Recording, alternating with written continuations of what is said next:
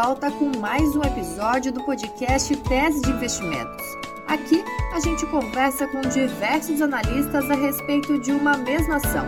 Eu sou Jéssica Mello, editora no Investing.com Brasil, e hoje eu vou falar de uma companhia de peso, já que representa 12,92% do Ibovespa, a maior participação entre as empresas que compõem o índice.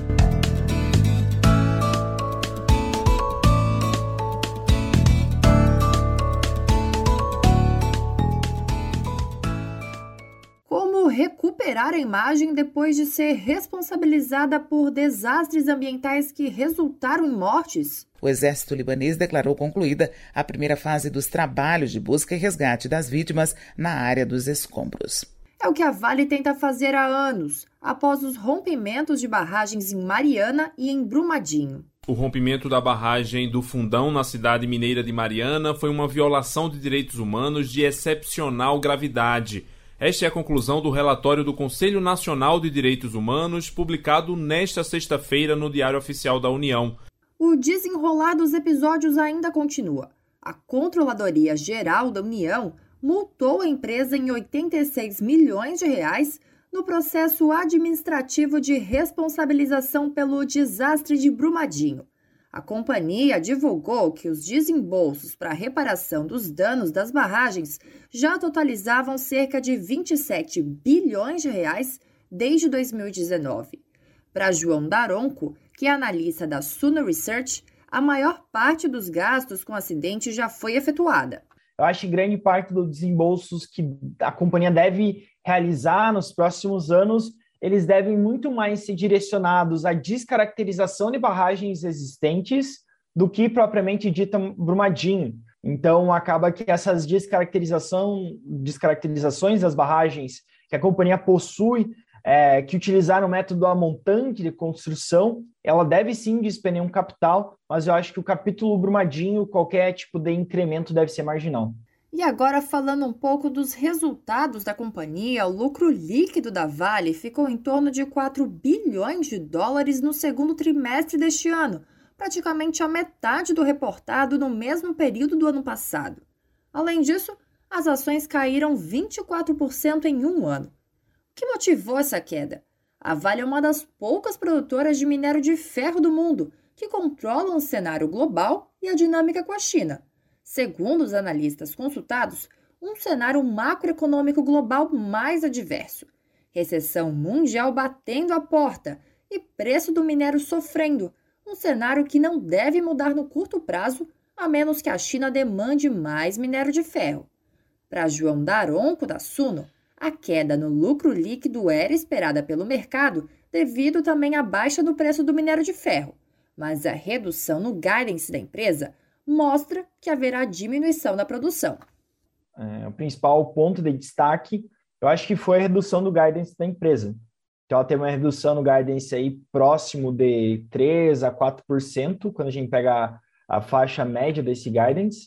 É, com isso, ela deve diminuir a produção de minério ao longo do ano, deve seguir o ritmo de diminuição que a gente já vinha vindo acompanhando é, nos primeiros dois trimestres do ano, né? O primeiro e segundo, que agora a gente já teve notícia. Então, acho que o principal ponto de atenção é essa questão da redução do guidance. A nova estimativa é uma produção entre 310 a 320, anteriormente era de 320 a 335. Fernando Bresciani, que é analista de investimentos do Andibank Brasil, conta mais sobre as perspectivas da companhia a partir de agora a Vale não tem mais aquele capex gigantesco que ela estava fazendo nos últimos dois anos na expansão de, de Carajás, não é, no S11D, e ela é uma empresa muito mais desalavancada. Então ela também não tem todo esse serviço da dívida como ela teve lá atrás. Então é óbvio que vai sobrar muito mais dinheiro para ela, não é? E agora ela é uma é empresa que há cerca de um ano ela virou um player de dividendo na bolsa. Esse é um, é um dos novos cases da Vale, uma gigante de minério de ferro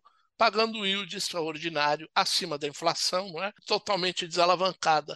Ah, mas ela diminuiu o guidance de produção de minério de 330 barra 320 para 320 barra 310. Isso não é nada. É muito pouco, não é? Rodrigo Crespi, que é analista da Guide Investimentos, acredita que o balanço veio acima do esperado.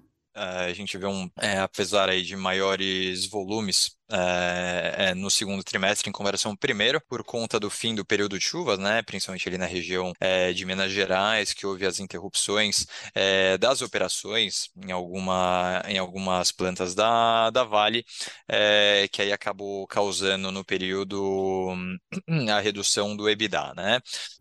No entendimento dos analistas, a Vale é uma empresa descontada, com baixa alavancagem que paga bons dividendos. E quais que são os pontos positivos e negativos de investir na companhia? Crespe aponta a diversificação global como uma vantagem competitiva da Vale.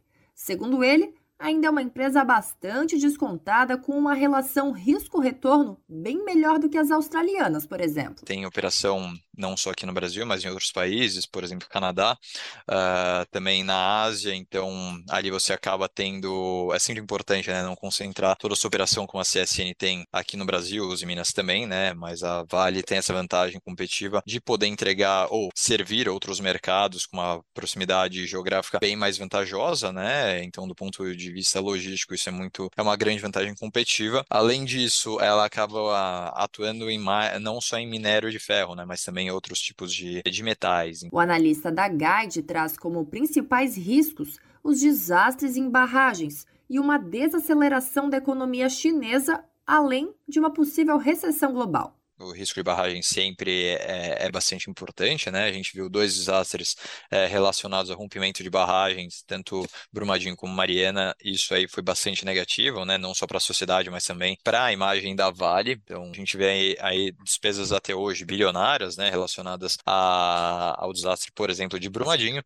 E, mas eu acho que o principal driver aí, o principal risco também é a economia chinesa, né? A economia chinesa desacelerando, a demanda por minério de ferro acaba caindo e, portanto, o preço dele vem na mesma direção, né? Como fica a perspectiva da companhia com as oscilações na principal commodity que envolve as operações, o minério de ferro?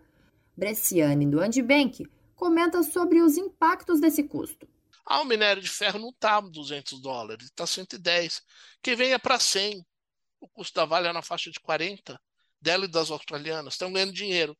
E aí quem sofre com minério abaixo de 100? A própria China, que vai ter que parar de é, deixar a produção dela, que é uma das produções mais caras do mundo, e aí as outras três ganham volume e sustentam preço. Bresciani completa que a Vale é um case de quem confia no potencial da China. O principal risco é o novo surto de Covid, o que ninguém controla devido à política rígida do gigante asiático com a doença. É, é uma população que está envelhecendo, eles não podem correr esse risco, não é? Esse é um risco, porque é um risco, é uma incerteza, né? Essa é uma grande certeza. Tanto que você vê quando sai que os casos de Covid na China estão caindo e ela está reabrindo distritos tudo mais, o preço do minério sobe ela também, não é? é? Quando você vê que algum PMI de atividade ou o governo anunciou alguma medida, o preço do minério sobe. É? Porque a gente sabe, por exemplo, eles estão com problema na construção civil. Construção civil é em torno de mais ou menos uns 20% do, do, do PIB ali, não é? é o governo, puxa, está com problema, mas para um país que tem mais de 3 trilhões de dólares é, em reservas, em algum momento o governo dá um jeito nisso. Não é? Ele não pode brincar com o crescimento. Eu acho que o risco mesmo é o Covid. Né? Para Daronco, entre os riscos está um cenário mais complicado para as principais commodities, sendo que as metálicas são as mais sensíveis. Como ponto positivo, ele pondera que a distribuição de dividendos está num patamar saudável e vantajoso. Gente tem que estar num bom patamar, é uma empresa que gera muito caixa, uh, acaba que não tem tanto onde investir esse caixa, né? É difícil achar novas minas de minério de ferro por aí, então, a companhia tem focado no seu core business, tem gerado caixa e distribuído esse caixa para o seu acionista, remunerando. Então, acho que é uma estratégia acertada, entendo que está num patamar saudável é, e até a gente entende que deve continuar distribuindo aí para os próximos períodos. A Guide possui recomendação de compra para Vale e um preço-alvo de 100 reais, com perspectiva de médio prazo de uma recuperação da economia chinesa tendo em vista as medidas anunciadas pelo Partido Comunista Chinês para proteger a economia. Já o Andibank também tem recomendação de compra do ativo com preço-alvo igual, de 100 reais em 12 meses. mas a média das estimativas de analistas compiladas pelo Investe.com é de um preço-alvo de R$ 21,89, um potencial de queda de 67%. De 10 analistas, 8 recomendam a compra dos papéis e 2 posição neutra.